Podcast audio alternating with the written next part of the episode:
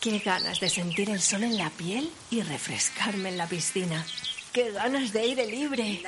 Desde luego. Y si tienes tu propio jardín, ponerlo a punto con Bricor te va a costar muy poco. Tienes una hidrolimpiadora Karcher K3 de 120 bares por 99 euros. Descubre más ofertas en las tiendas Bricor, la app del corte inglés en elcorteinglés.es barra Bricor.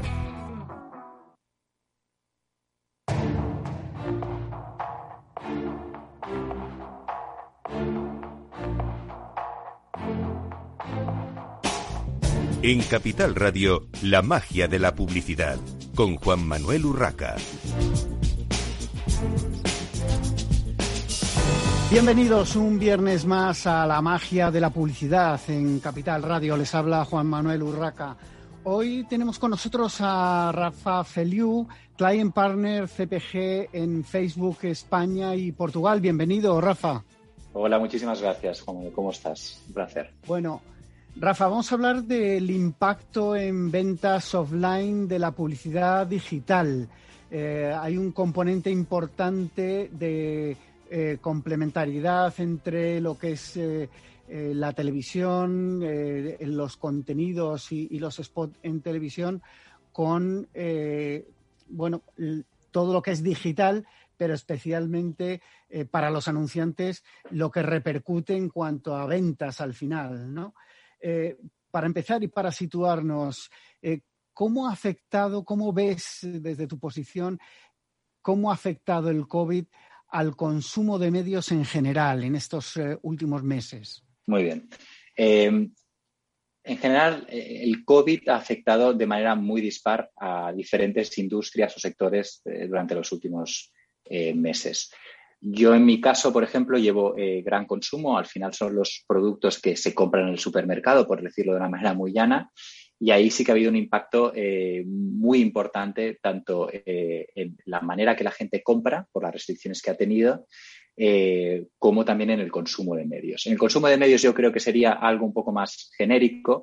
por ejemplo, veíamos que en el informe de AMC que va desde el 2018 al 2020, el consumo, el tiempo de consumo, mejor dicho, de digital ha sobrepasado este último año 2020 a la televisión.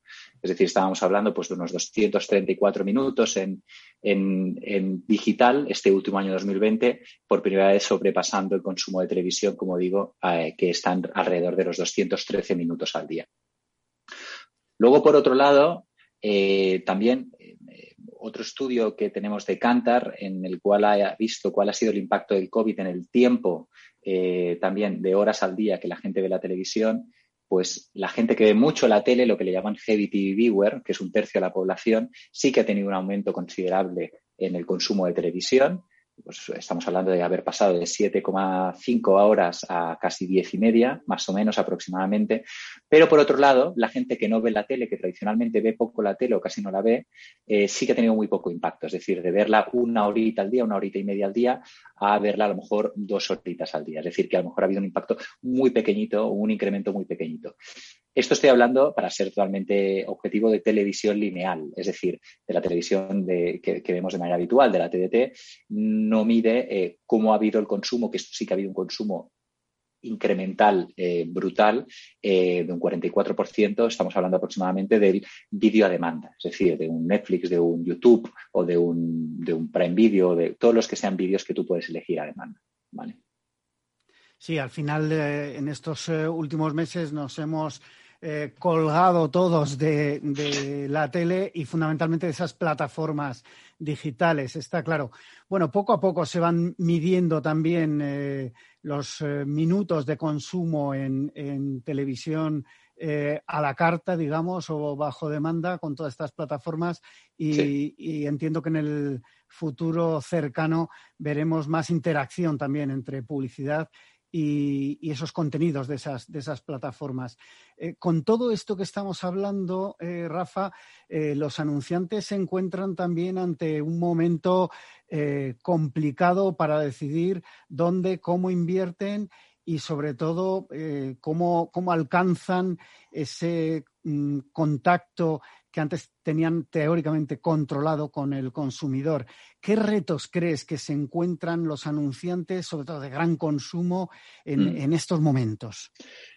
Pues mira, eh, primero te agradezco que me preguntes sobre gran consumo, que es donde tengo ya más datos y más experiencia eh, durante estos cinco años que llevo aquí. Em, Cantar nos decía también en una presentación que hicimos hace unas dos semanas eh, a todo el sector de gran consumo que durante la época de COVID se ha ido a un establecimiento menos eh, de todas las enseñas o de todas las posibilidades eh, de compra que hacían durante la época de COVID versus los años anteriores. Es decir, si iban a tres establecimientos o tres enseñas, pues van a dos en este caso.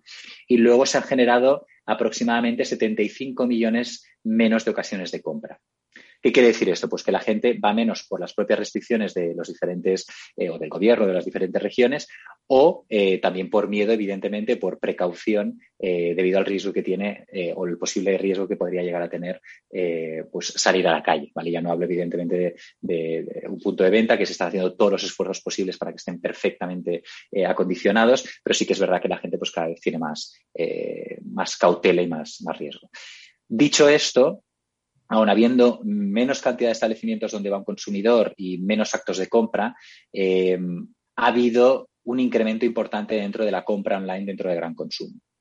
Eh, podemos decir lo que se suele decir en inglés un tipping point, es decir, la evolución de este canal ha habido un 59% en el 2020 han habido 300.000 más hogares compradores que entran dentro del comercio online, dentro de gran consumo, y la frecuencia de compras ha aumentado un 27%. Todo esto son datos de, de Cantar. En definitiva, eh, sin tener en cuenta el consumo o la venta de frescos, estábamos pasando de una época de pre-COVID del comercio online en gran consumo de un 2,6% a lo mejor de cuota en valor a estabilizarnos en un 3,7 o un 4%. Es decir, no lo hemos duplicado, pero sí que es verdad que ha habido pues, un incremento interesante y que ese incremento se ha mantenido eh, después de la época más dura, más fuerte que ha habido de restricciones. ¿Y crees que esta tendencia, eh, digamos, ha llegado para, quedarse? Es difícil saberlo. Eh, por ahora se ha quedado. y yo creo que cada vez hay más jugadores en el mercado que ofrecen cada vez mejor servicio eh, para poder eh, realizar una compra completa online y poderla tener en casa. También es verdad eh, que la gente cada vez está trabajando más en casa y esto ha ayudado. Hay que ver qué pasará cuando la gente pueda volver a una normalidad, si es que va a volver todo el mundo a sus puestos de trabajo en las oficinas en vez de estar trabajando en casa y eso cómo afecta evidentemente a el que pueda recibir tu compra online en casa, que ya no estás en casa todo el día, sino que pues, a lo mejor solo estás por la noche y eso genera una presión logística mayor. Es un misterio. Eh, la verdad es que no sé si vamos a tener el mismo nivel que los países nórdicos, eh, que también han explotado y han mantenido pues, unos niveles y los están manteniendo muchísimos mayores que nosotros. Bueno, en cualquier caso, en España yo creo que lo que hemos asistido es a, ese despertar eh, total. del uso del, comercio electrónico y de, la compra online en general de cualquier tipo de producto, no solo, eh, digamos, los de primera necesidad. Eh, todos recordamos el momento de, necesitar comprar ¿no? alimentos, pero yo creo que, de todo un poco. Bueno, esto es un muy buen punto. Es decir, yo te estoy hablando de gran consumo que te diría que es una de las industrias con menor porcentaje de comercio online. Eh, como bien dices tú, Juan Manuel, eh, al final eh, la moda, el deporte, la electrónica, ahí ha habido un despegue que no tiene nada que ver con el de consumo y que ahí sí que yo creo que, que es otro nivel, es otro nivel y es otro nivel que se va a mantener a lo largo del tiempo, evidentemente. Bueno, y en cuanto a eh, vuestros productos eh, para, eh, digamos, atender todas estas nuevas necesidades de, los anunciantes, ¿qué, es lo nuevo que habéis lanzado en los últimos meses o que estáis introduciendo ahora como herramientas en el mercado? Em, va un poco en relación con lo que veíamos o el análisis que te hacía al principio. O sea, al final la gente yo no diría que ven menos la tele, sino que diversifican más los medios. Eso es una realidad. Eh, teniendo, en cuenta teniendo en cuenta esto y que la gente le gusta eh, cambiar y ver el móvil, ver el móvil mientras ve la tele, ver el móvil mientras ve la tele eh, a demanda, o sea, una multitud de dispositivos que parece muy manido esta, esta frase, pero es que es la verdad. El último lanzamiento que hemos hecho es poder tener cada vez más productos de vídeo online. El último que tenemos se llama InStream, es un producto que funciona muy bien, eh, sobre todo para clientes, lo que le llamamos de branding, es decir, clientes que no tienen una compra directa a posteriori, que no hay un clic y que vas a una tienda, sino que, como en nuestro caso, eh, generas un recuerdo de esa marca y ese recuerdo se ve impactado después en la compra en un punto de venta físico. Y en definitiva es un vídeo que lo, es un vídeo que va dentro de contenidos eh, de partners eh, certificados, podríamos decir, y que tiene una alta visualización. Tiene lo que llamamos un 70% de ratio de visualización, que es que la gente que ve ese anuncio como mínimo ve un 70% de ese anuncio para anunciantes de branding, para anunciantes que tienen mensajes más complejos, que quieren contar una historia, que quieren contar un nuevo producto, una nueva manera de consumir, les funciona muy bien porque les permite, sin ningún tipo de interrupción, ofrecer un mensaje complejo, eh, muy parecido a otros medios, eh, que permite generar ese recuerdo de mayor calidad y, evidentemente, luego un impacto mayor en ventas. Podríamos decir que estar unido a esta nueva tendencia, eh, no tan nueva, pero, pero sí de moda, eh, sobre todo en el último año, del branded content, el, aportar algo más eh, en esos vídeos, por ejemplo, que, comentabas de cara al consumidor, aportarle otro valor.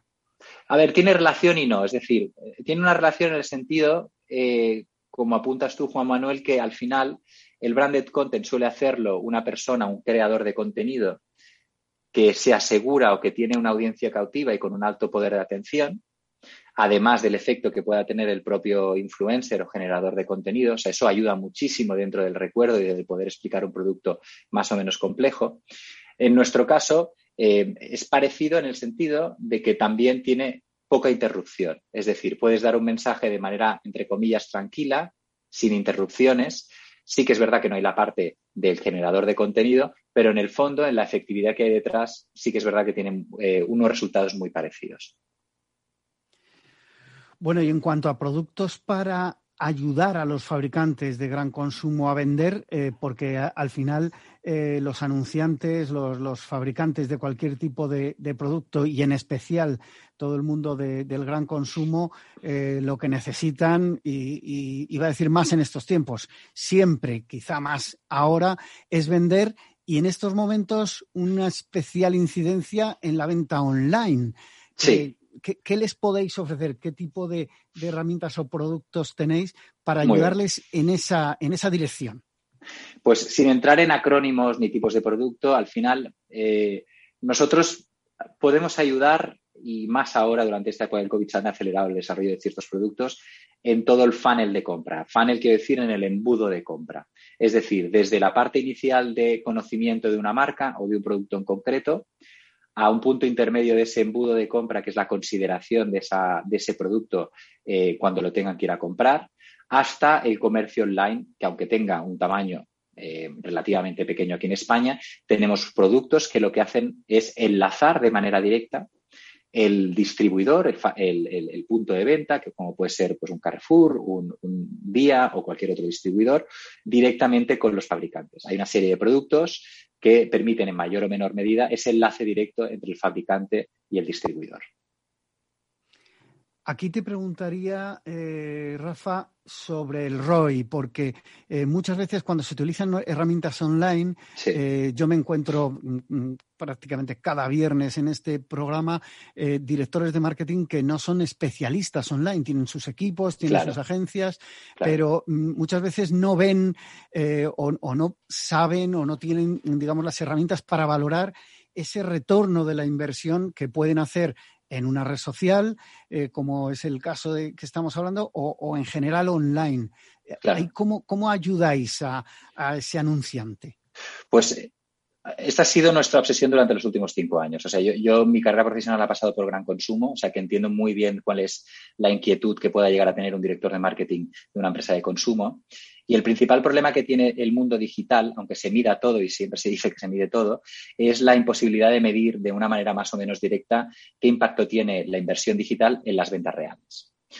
Esto es debido a que como no tienen una tienda propia, en el 99% de los casos, como puede llegar a pasar con una tienda de moda o una tienda de electrónica, el medirlo es en diferido.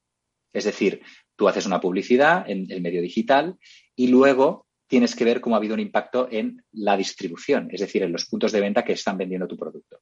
Para ello, nosotros tenemos, entre otros estudios, uno con un partnership eh, muy, muy, no diría exclusivo, pero sí que muy cerrado eh, con Cantar Media y con Cantar Household Panel, el cual permite poder saber cuál es el incremento de ventas que ha habido en vuestros productos, en los productos, gracias a la publicidad en Facebook y en otros medios, y sobre todo ver qué retorno la inversión ha habido sobre esa campaña. Es decir, mediante este tipo de estudio y mediante el enlace eh, y el partnership que tenemos con Cantar, podemos ofrecer este dato de ROI de manera eh, real y de manera eh, calculada, no estimada en este caso. Muy bien, pues Rafa Feliu, Client Partner de CPG en Facebook, España y Portugal. Muchísimas gracias por participar en esta mañana de viernes en la magia de la publicidad en Capital Radio. Nosotros continuamos con eh, otra entrevista. Eh, en este caso tenemos eh, con nosotros a Alfonso Calatrava, Marketing Science Lead en Facebook, España y Portugal. Bienvenido, Alfonso. Muchas gracias, Juan Manuel. Gracias por invitarme a hablar de, un tema que yo creo que nos apasiona a los dos, como es la publicidad y la medición del efecto de la publicidad. Bueno, pues de eso vamos a hablar un poco, pero lo primero, viendo cómo podéis ayudar desde tu equipo a los anunciantes a, optimizar ese impacto de su comunicación. Eh, porque al final eh, muchas veces las redes sociales eh, nos llevan a pensar que hay, que hay tanto, tantas ahora y, tanto contenido que, como estábamos en el final de la entrevista hablando con, con Rafa, a veces parece difícil medirlo. ¿Cómo podéis ayudar a los anunciantes. Sí, es, eh, yo creo que un poco en línea con lo que comentaba eh, Rafa, eh, siempre tiene un, punto de complejidad. Yo, empezaría destacando dos grandes cambios que yo he observado en, bueno, hablar de los últimos años, con la rapidez como evoluciona todo, puede ser hasta excesivo, pero en los últimos tiempos lo que estoy viendo es que en lo que tiene que ver con la publicidad digital, incluyendo Facebook, hemos pasado de un, de un, momento en el que el objetivo de la medición era tratar de, confirmar o, poder, o poder asegurar que estas plataformas funcionan para generar ventas adicionales, a un punto donde ya no hay dudas sobre esto, el, efecto de estas plataformas está, está más que demostrado.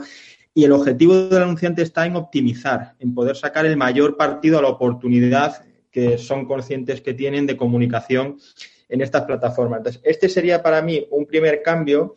Y el segundo es que un poquito más, más eh, coyuntural, tiene que ver con el momento en el que estamos viviendo. Y en este momento, el poder ayudar a las marcas a que sean muy eficientes en la consecución de los objetivos de, de comunicación, pues es más importante que nunca. Y obviamente todos somos conscientes del momento difícil a nivel económico que estamos viviendo y esto pues obviamente tiene impacto también para las marcas. Está claro.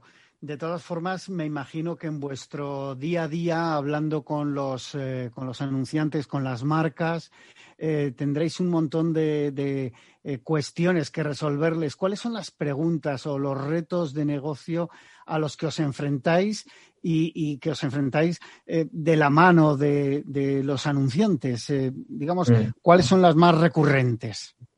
Sí, a ver, eh, tratando de hacer una síntesis, ¿no? Yo, diferenciaría como dos, dos, tipos de, o dos casuísticas, y también está enlazado con lo que comentaba antes Rafa, aquellos anunciantes que tienen el control del punto de venta, básicamente los anunciantes que están más enfocados en la parte de e-commerce, para mí la, pregunta clave con ellos, o la que nos, la que trabajamos de manera más focalizada, tiene que ver con optimización de audiencias. Básicamente es entender cuál es el mejor balance entre estrategias, lo que llamamos en nuestro lenguaje estrategias de prospecting, que no es más que, tratar de incrementar el volumen de clientes potenciales, consumidores o compradores potenciales, cómo balancear ese tipo de estrategias con estrategias de retargeting, que básicamente consiste en impactar a aquellos consumidores que sabes que están más próximos a la realización de la compra.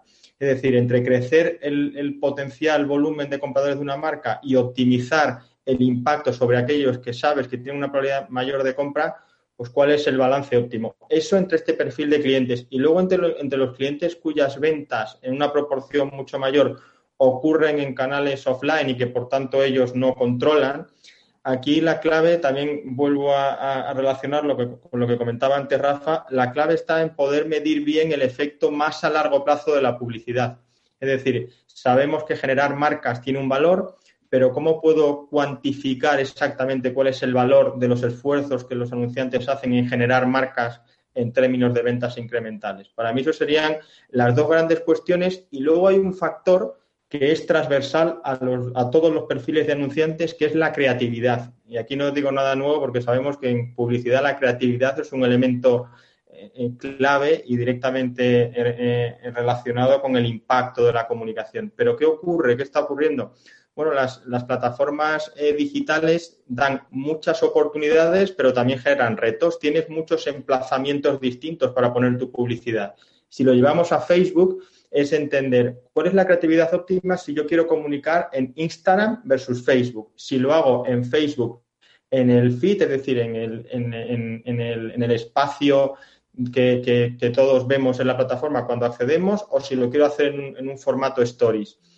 Todo este tipo de, de, oportunidades generan preguntas que tienen que ver con, oye, ¿cuál es la mejor estrategia creativa para sacarle el mayor partido a la plataforma? Alfonso, ahora seguimos con el tema de, creatividad. Una pregunta muy rápida porque nos queda un minuto antes de la pausa, de una pequeña pausa para la publicidad. Eh, por tu experiencia, eh, ¿los anunciantes se acercan a vosotros eh, para, utilizar la plataforma para sus campañas más directamente o casi siempre a través de la agencia especializada o la agencia de medios? Bueno, yo creo que tenemos todo tipo de casuísticas. Claramente las agencias tienen, tienen, tienen lógicamente mucha presencia.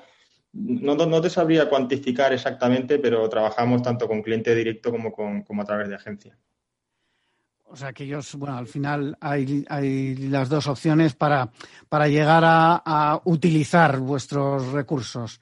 Claro, sí, incluso a nivel cuando hacemos alguna estrategia de educación también un poco de tratar de, compartir novedades sobre la plataforma, pues tenemos el mismo enfoque tanto con clientes como con agencias, pues para que bueno todo el, nivel de conocimiento sobre la plataforma pues se expanda de la mejor manera en la industria. Muy bien, pues eh, vamos a hacer una breve pausa para la publicidad en eh, Capital Radio, en la magia de la publicidad, y enseguida continuamos con Alfonso Calatrava, Marketing Science de Facebook España y Portugal. Enseguida volvemos.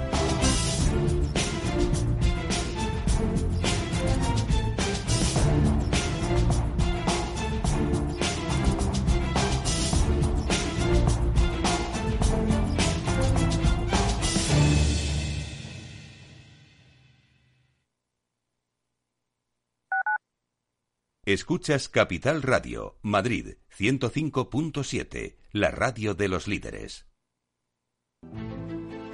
Las vacunas son seguras y la mejor alternativa para acabar con la pandemia. Eres parte de la solución. Vacúnate. Hay que vacunarse. Comunidad de Madrid.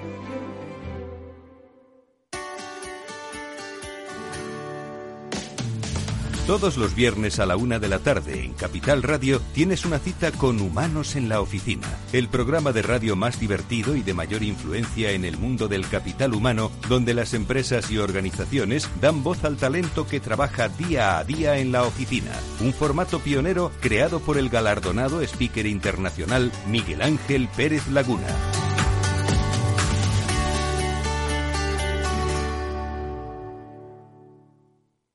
Capital Radio. Siente la economía.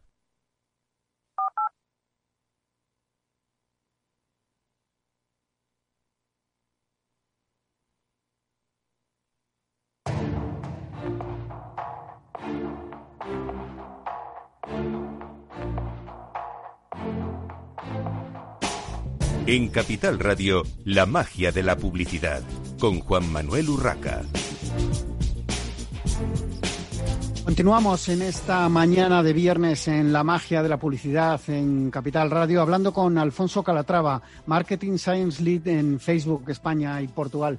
Alfonso, estábamos comentando, eh, bueno, pues vuestras principales herramientas para, evaluar los impactos de, las campañas y habíamos, eh, habías introducido el tema de la creatividad, en concreto respecto a la optimización de, creatividad. Eh, ¿Cuáles son los principales eh, aprendizajes que se pueden extraer del caso práctico, del caso desarrollado con Heineken para una de sus marcas, en concreto Desperados? Sí, a, ver, ese es, un caso, es uno de los más recientes que hemos compartido y, es un caso que me gusta, me gusta mucho. Creo que resume muy bien o condensa muy bien cuáles son las principales eh, oportunidades que un anunciante tiene en Facebook en términos de creatividad. Y es que cuento un poquito del contexto. Eh, básicamente, en este caso, Desperados, la marca, eh, quería lanzar una campaña nacional, pero eran muy conscientes de la diversidad cultural que tenemos en nuestro país.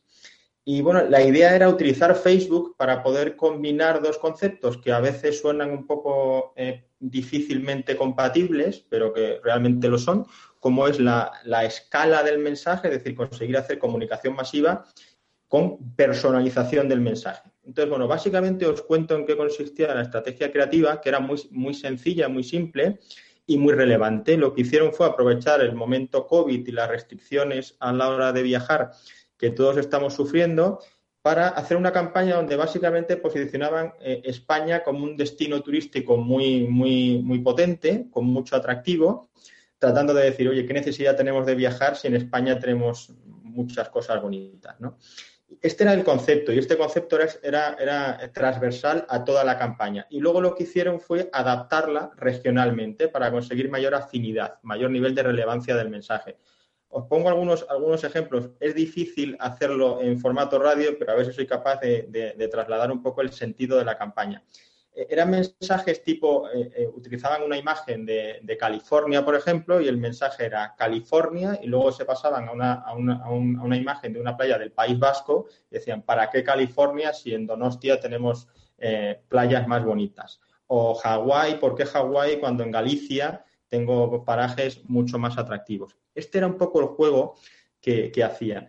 Y en Facebook, como lo trasladaron a la plataforma, fue combinando esa personalización del mensaje con una planificación de cobertura a escala. Es decir, la campaña era eh, nacional, pero en cada una de las regiones utilizaban el formato creativo que mejor se adaptaba a las especificidades regionales.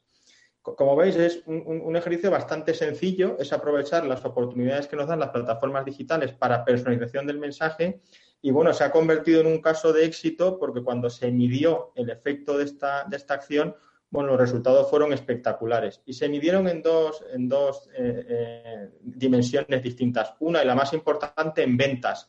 Conseguimos vender más gracias a esta campaña bueno, Heineken hizo su propio, su propio ejercicio de análisis donde básicamente comparaba zonas geográficas similares con la única diferencia entre ellas de que en una de ellas se había activado la campaña y en la otra no, y se vio que en términos de ventas pues había una diferencia muy relevante y estadísticamente significativa, se vendía un 8% más en aquellas zonas donde había estado o en aquellas zonas que habían estado expuestas a la campaña. Y nosotros desde Facebook en paralelo con una de nuestras soluciones que conseguimos eh, hacer un diagnóstico del nivel de recuerdo publicitario que ha generado la campaña, pues hicimos una medición, como os decía, en paralelo, los resultados reflejaron que esta campaña consiguió un 50% de, eh, eh, un 50% de recuerdo incremental respecto al promedio de campañas para el, para el vertical de gran consumo acumulado para, para el país. Entonces, bueno, como os decía, un claro ejemplo de cómo personalización y escala se pueden conseguir en Facebook y cómo esto tiene un impacto directo en el resultado en términos de, negocio. La verdad es que los resultados eh, impresionantes por lo que, por lo que comentas. Eh, este tipo de, resultados, estamos hablando de un caso práctico muy concreto, una marca de, bebidas con, dentro de, ese fabricante eh, con una marca concreta dentro de su portfolio. ¿Se puede extrapolar a otros sectores sin entrar en, marcas o casos concretos? Me imagino que habréis estudiado, digamos, la, repercusión que puede tener el mismo tipo de campaña eh, en otros sectores distintos. Sí, al final eh, lo que estamos aquí trabajando y lo que estamos midiendo es el valor de la afinidad de la comunicación. Y el objetivo de generar afinidad con la comunicación no es algo nuevo, es algo que viene desde los inicios del, marketing y la comunicación. Lo que sí es nuevo son las oportunidades que nos dan las plataformas digitales para construir esto de la mejor manera y conseguir un retorno muy eficiente. Básicamente porque no necesitas hacer una campaña casi eh, eh, específica para cada zona, sino que puedes adaptar la creatividad y luego hacer la planificación compatible con esa estrategia creativa más segmentada. Con todas las opciones eh, de planificación que ofrecen las grandes plataformas digitales hoy en día, ¿podemos identificar algunas mejores prácticas que ofrezcan una cierta garantía de éxito a la hora de plantear una, campaña? Porque también, enlazando con lo que comentábamos hace un rato, los directores de marketing, los responsables de, marketing de los anunciantes, no siempre están, digamos, a la última mm, eh, en cuanto a tecnología, en cuanto a, bueno, pues esas buenas y mejores prácticas para obtener los mejores resultados para sus marcas. Sí, esta es como la pregunta del, millón que casi siempre nos hacen cuando, cuando participamos en, eventos, un poco, oye, ¿cuál es la fórmula mágica del éxito? No, hay realmente una fórmula mágica, pero sí que, que, hay, en concreto yo destacaría dos puntos que creo que son fáciles de, trasladar incluso para perfiles que no, sean no estén totalmente especializados en lo que es la comunicación digital. El primero, una primera clave de éxito es no limitar excesivamente la audiencia potencial. Y es uno de los riesgos intrínsecos a la comunicación digital. Como puedes segmentar mucho, pues puedes tener esa tentación de decir, no, no, es que mis consumidores son los hombres de entre 18 y 25 que viven en una zona concreta de España y que además eh, eh, compran principalmente por las tardes. Bueno, ese es un perfil de consumidor, pero en general las marcas, seguramente cualquier marca tiene un perfil potencial de, comprador mucho más amplio. Entonces, no limitar mucho la audiencia es una clave. Y la segunda es optimizar o utilizar todos los espacios que tienes para, comunicar en plataformas. En este caso hablo, hablo de Facebook. Y yo creo que haciendo un poco la, vinculación o la asociación, mejor dicho, con la televisión, es como imagínate que en televisión solo, solo te anunciaras en un canal.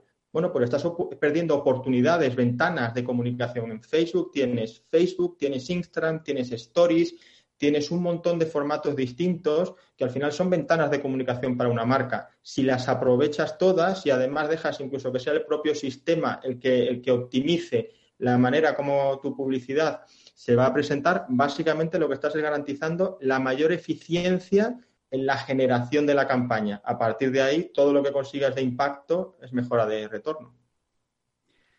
Bueno, y esto te tengo que preguntar también, eh, como antes, eh, si es eh, extrapolable a, todo tipo de sectores y a todo tipo de campañas, porque evidentemente no es lo mismo una campaña que busque hacer branding mm, puro y duro, o más duro todavía, hacer ventas, ¿no? transformar esa campaña en una venta concreta.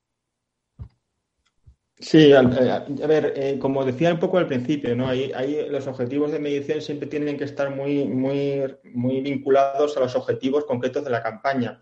Cuando estás haciendo una campaña de, de, performance, de, respuesta directa, pues tienes más facilidad para medir cómo eso impacta directamente en las ventas, porque las ventas ocurren, si no inmediatamente, muy cerca, en un periodo de tiempo muy cercano al momento de exposición a la publicidad.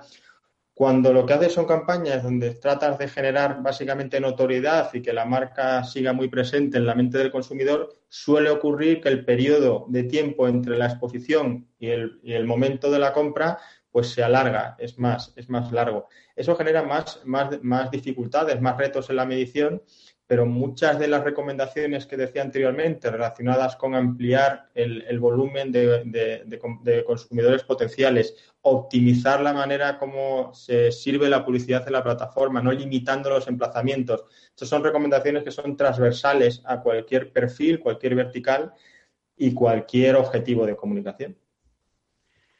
¿Hasta qué punto, eh, Alfonso, eh, la reducción de puntos de contacto con el consumidor sobre todo en exterior y en, bueno, al final en los propios puntos de venta, eh, ha podido afectar a los anunciantes de gran consumo y, cómo eh, puede eh, ayudar una plataforma como es una red social para cubrir, digamos, estas lagunas de alguna manera. Sí, yo, pienso que al final, y vamos, no, es que yo piense, es que lo vemos cuando analizamos la manera como los, los anunciantes planifican la publicidad al final eh, hay una evidente sinergia entre medios. No, no, no, tendría sentido ni sería seguramente razonable que yo dijera, no, Facebook puede cubrir esos gaps que, puede, que, están, o, esas ventanas de, exposición que se cubren con otros medios. Realmente no es así, cada uno, cada medio tiene una, función y cumple una, ofrece un valor a las marcas. Lo que sí que creo es que la digitalización o las plataformas digitales lo que ofrecen son una oportunidad muy potente de segmentación y de optimización del coste de las campañas. Básicamente porque puedes, puedes identificar muy bien a quién quieres dirigir la comunicación, en qué momento lo quieres hacer y con qué mensaje. Y al final, el a quién, el cómo y cuándo, pues obviamente son tres factores esenciales para conseguir que, una, que una, campaña pues genere, genere el efecto eh, deseado en compra. Hablando un poco de los contenidos, eh, precisamente de eh, lo que se utiliza de contenidos en las redes sociales, hay un elemento que ya lleva mucho tiempo cogiendo mucho peso, que es el vídeo. Para vosotros, que seguro que lo habéis medido, ¿qué peso tiene el vídeo en los contenidos, en las redes? Eh, sobre todo para apoyar las estrategias de, branding de las empresas, eh, porque muchas veces, eh, bueno, tenemos muchos puntos de contacto con, las marcas, pero el branding parece que la televisión era el medio rey siempre y cada vez más estamos viendo otro tipo de, soportes, como pueden ser las redes. El, mundo digital facilita esa comunicación visual el vídeo parece que está cogiendo cada vez más peso. ¿Qué, nos puedes decir al respecto, Alfonso? Sí, nosotros lo que vemos con los estudios que desarrollamos es que eh, efectivamente las campañas de vídeo en, general y, en promedio generan un efecto mm, mejor, un, un impacto mayor que la comunicación que se basa simplemente en contenidos de imagen. Esto lo, he, explicado en base a los resultados que vimos de los estudios, pero no es más que confirmar algo que es de sentido común. Una marca pues tendrá más oportunidades de comunicar, de trasladar mensaje, si en lugar de simplemente una imagen, pues puede construir una historia, aunque sea muy breve, a través de un contenido audiovisual. Obviamente tienes más capacidad, más oportunidad de comunicar mensaje. Dicho esto, lo que también vemos en los estudios que hacemos es que la optimización de la creatividad al, entorno de consumo, a la plataforma de consumo, es muy importante y de hecho es más importante que, el hecho de utilizar un formato de vídeo e imagen. O dicho de otra manera para que se me entienda mejor. Es, preferible utilizar una imagen sencilla, simple, con un mensaje de marca muy, muy, claro, con una propuesta de valor que se entienda rápidamente, en un contexto como es el consumo de Facebook, que ocurre en un 90% en, en dispositivo móvil, es mucho mejor hacerlo eso así que si lo que tú vas a utilizar es un vídeo, que es exactamente el mismo vídeo que, estás utilizando para tu campaña de televisión lineal, y lo vas, y, lo vas a trasladar al móvil donde la gente lo va a consumir en un, en un, contexto que no tiene nada que ver con el consumo de televisión, con el contexto de consumo de televisión. Por lo tanto, primero y principal es la adaptación. Y en adaptación tenemos algunas recomendaciones no me voy a extender mucho, pero, pero factores como que haya siempre presencia de marca, que el vídeo esté muy enfocado en el mensaje principal que, transmite la, comunicación o la campaña, que, haya, que haya ritmo, es decir, el, consumo en móvil demanda ritmo, rapidez en la, en la ejecución. Ese tipo de elementos son más importantes que la elección entre imagen o vídeo. Una vez que los tienes bien desarrollados, ahí sí, si puedes, si, si puedes elegir, utiliza imagen, perdón, utiliza vídeo para poder eh, eh, eh, aprovechar todas las oportunidades que el consumo audiovisual le ofrece a una marca.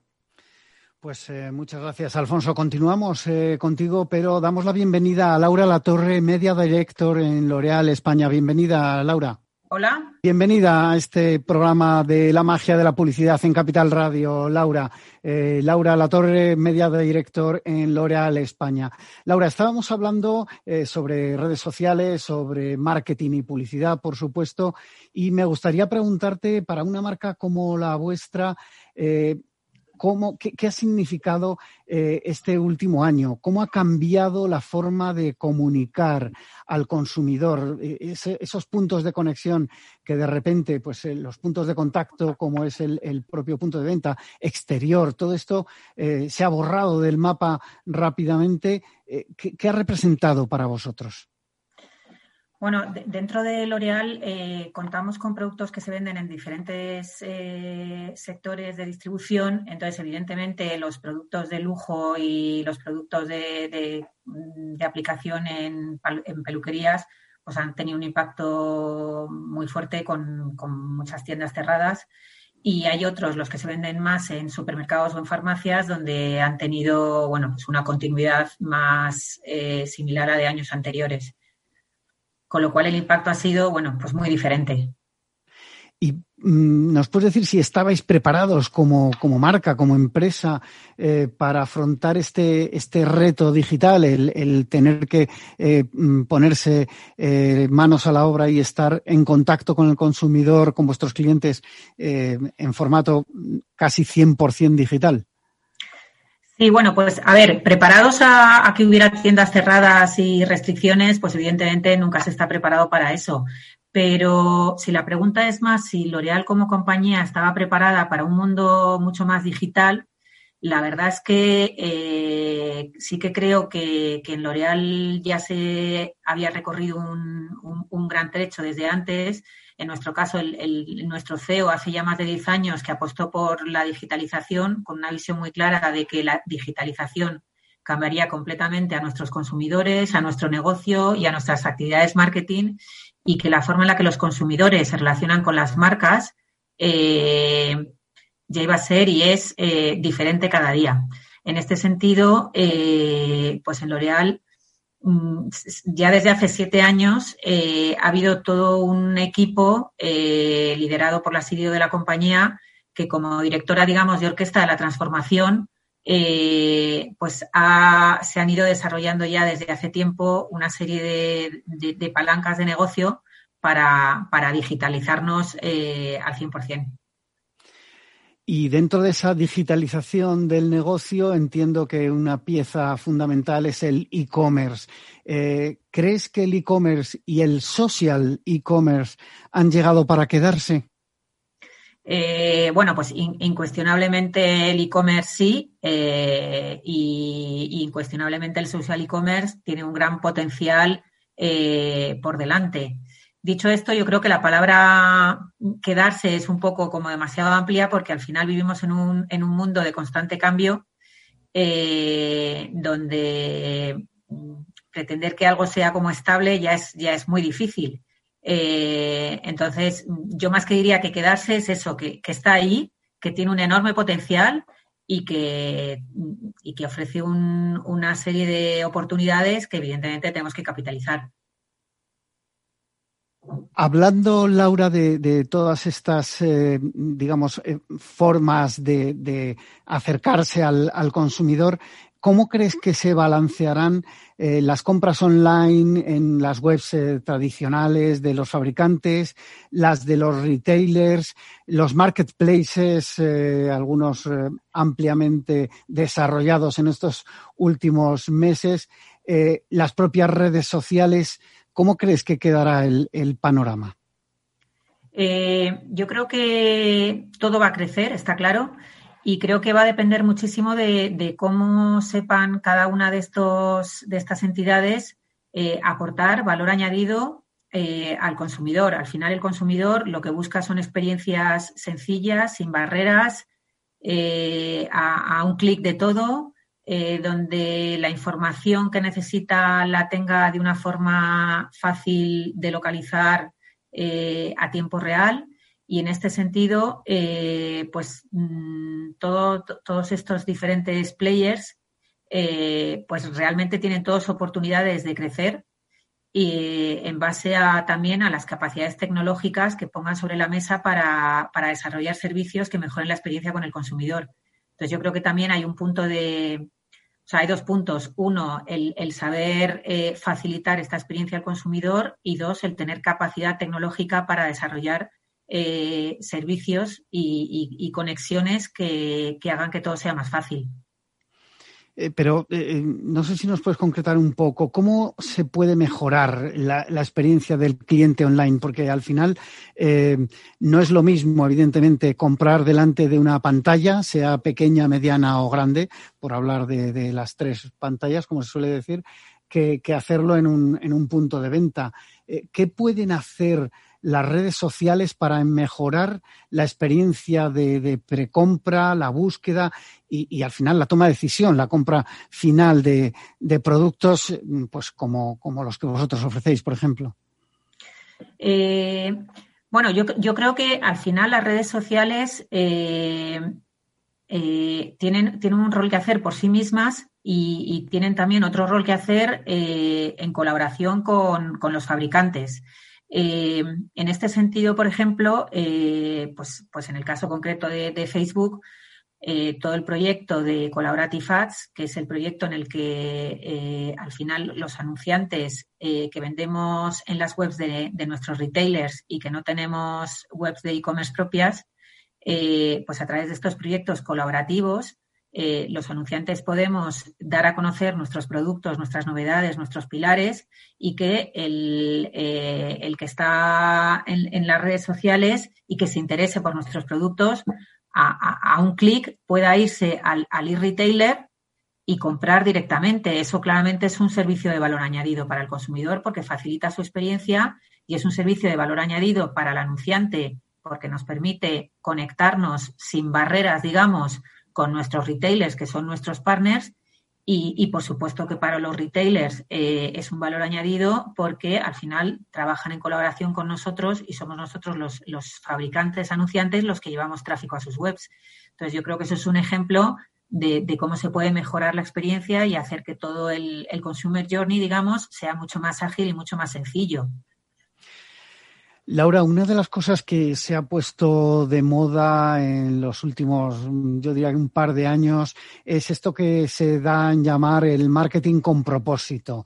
Eh, ¿Qué influencia crees que tiene este marketing con propósito en el consumidor y ¿Cómo pueden ayudar las redes? Porque es verdad que es, un gran canal de, comunicación, eh, pero no sé si, por ejemplo, desde L'Oreal eh, lo utilizáis eh, dentro de vuestra estrategia de, marketing, de, bueno, pues de ayudar a las personas, de, ayudar a la sociedad, de lo que antes se llamaba responsabilidad social corporativa y que cada vez más se va concretando en este marketing con propósito. Sí, a ver, nosotros como compañía creemos 100% en el marketing con propósito y creemos que tiene que estar en, todo lo que hacemos. O sea, al final eh, las compañías somos parte de la sociedad. Eh, en este sentido, eh, claramente al final tenemos que trabajar para que mm, todo lo que hacemos sea más, más, sostenible y, esto pasa no solo por el mensaje que traslademos al consumidor, sino que hay que ser más sostenible de forma auténtica. En nuestro caso, esto va desde lo que es la propia eh, el suministro de materias primas, eh, qué materias primas eh, utilizamos, cómo fabricamos. Y, por eso dentro de L'Oreal el proyecto de sostenibilidad es realmente, yo diría que es el, más prioritario en el sentido de que está en, el corazón de, de, todo lo que hacemos 360. Pues Sí. se nos acaba el tiempo, Laura. Algo muy rápido. No sé si querías completar. No, no, no. Comentar que eso, que, que, que, el marketing con propósito, eh, eh, eh, eso sí que diría que tiene que estar para quedarse siempre, porque al final somos, somos parte del ecosistema y tenemos que ayudar a que ese ecosistema sea 100% sostenible. Pues muchas gracias, eh, Laura La Torre Media, director de L'Oreal España. Y nos queda un minuto, Alfonso, Alfonso Calatrava, Marketing Science Lead eh, de Facebook. Eh, ¿qué conclusiones finales nos puedes comentar? Sí, nada, muy rápido. Yo me quedo con, una cosa que ha dicho Laura, que creo que es, muy importante. Decía, lo que, lo que ha hecho el contexto de COVID es acelerar un cambio que ya se estaba dando, que es la, llegada del e-commerce. Y además ha añadido un tema importante, que es que si queremos que este cambio no sea algo coyuntural, sino que realmente eh, eh, permanezca en el tiempo, hay, dos hay un tema fundamental, que es que tenemos que facilitar el proceso de compra, eso que llamaba ella a un clic. Y aquí hay dos elementos, que es la tecnología y esa colaboración entre plataformas digitales y fabricantes, que son la clave del, éxito. Y esa sería mi conclusión. Muchísimas gracias. Pues eh, muchísimas gracias. Despido ya a Laura Latorre, media director de L'Oréal España, eh, Rafael Feliu, eh, client partner de CPG de Facebook y Alfonso Calatrava, Marketing Science Lead en Facebook España. a todos ustedes les espero el próximo viernes en La Magia de la Publicidad en Capital Radio. Se despide Juan Manuel Urraca.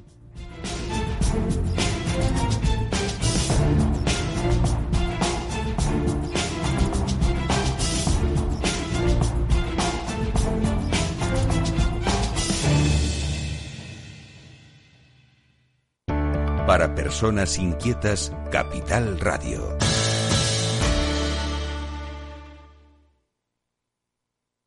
Capital Radio existe para ayudar a las personas a formarse y conocer la verdad de la economía.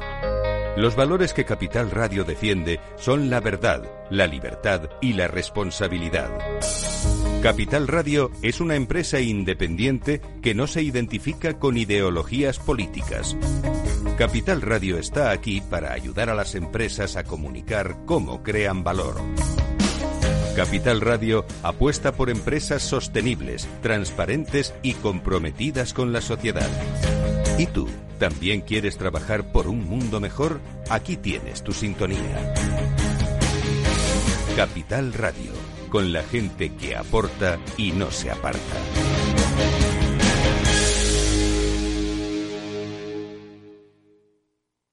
Qué ganas de sentarme en la hierba con un buen libro. ¡Qué ganas de aire libre! Desde luego, y si tienes tu propio jardín, ponerlo a punto con Bricor te va a costar muy poco. Ahora, cortacésped eléctrico Bosch ARM32 por solo 99 euros, con un cortabordes de regalo. Descubre más ofertas en las tiendas Bricor, la app del Corte Inglés y en el corteinglés.es barra Bricor.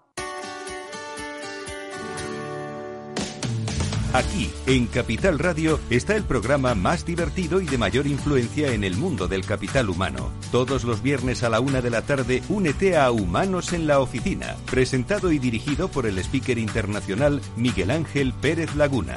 Un programa donde el talento es protagonista en un formato innovador e irresistible que ya se escucha en 13 países. No te lo pierdas.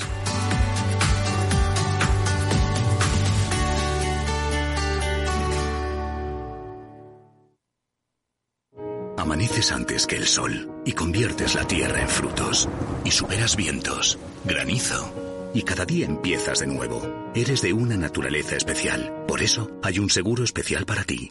Y ahora es el momento de contratar tu seguro de herbáceos.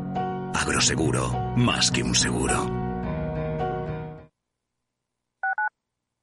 Capital Radio Madrid 105.7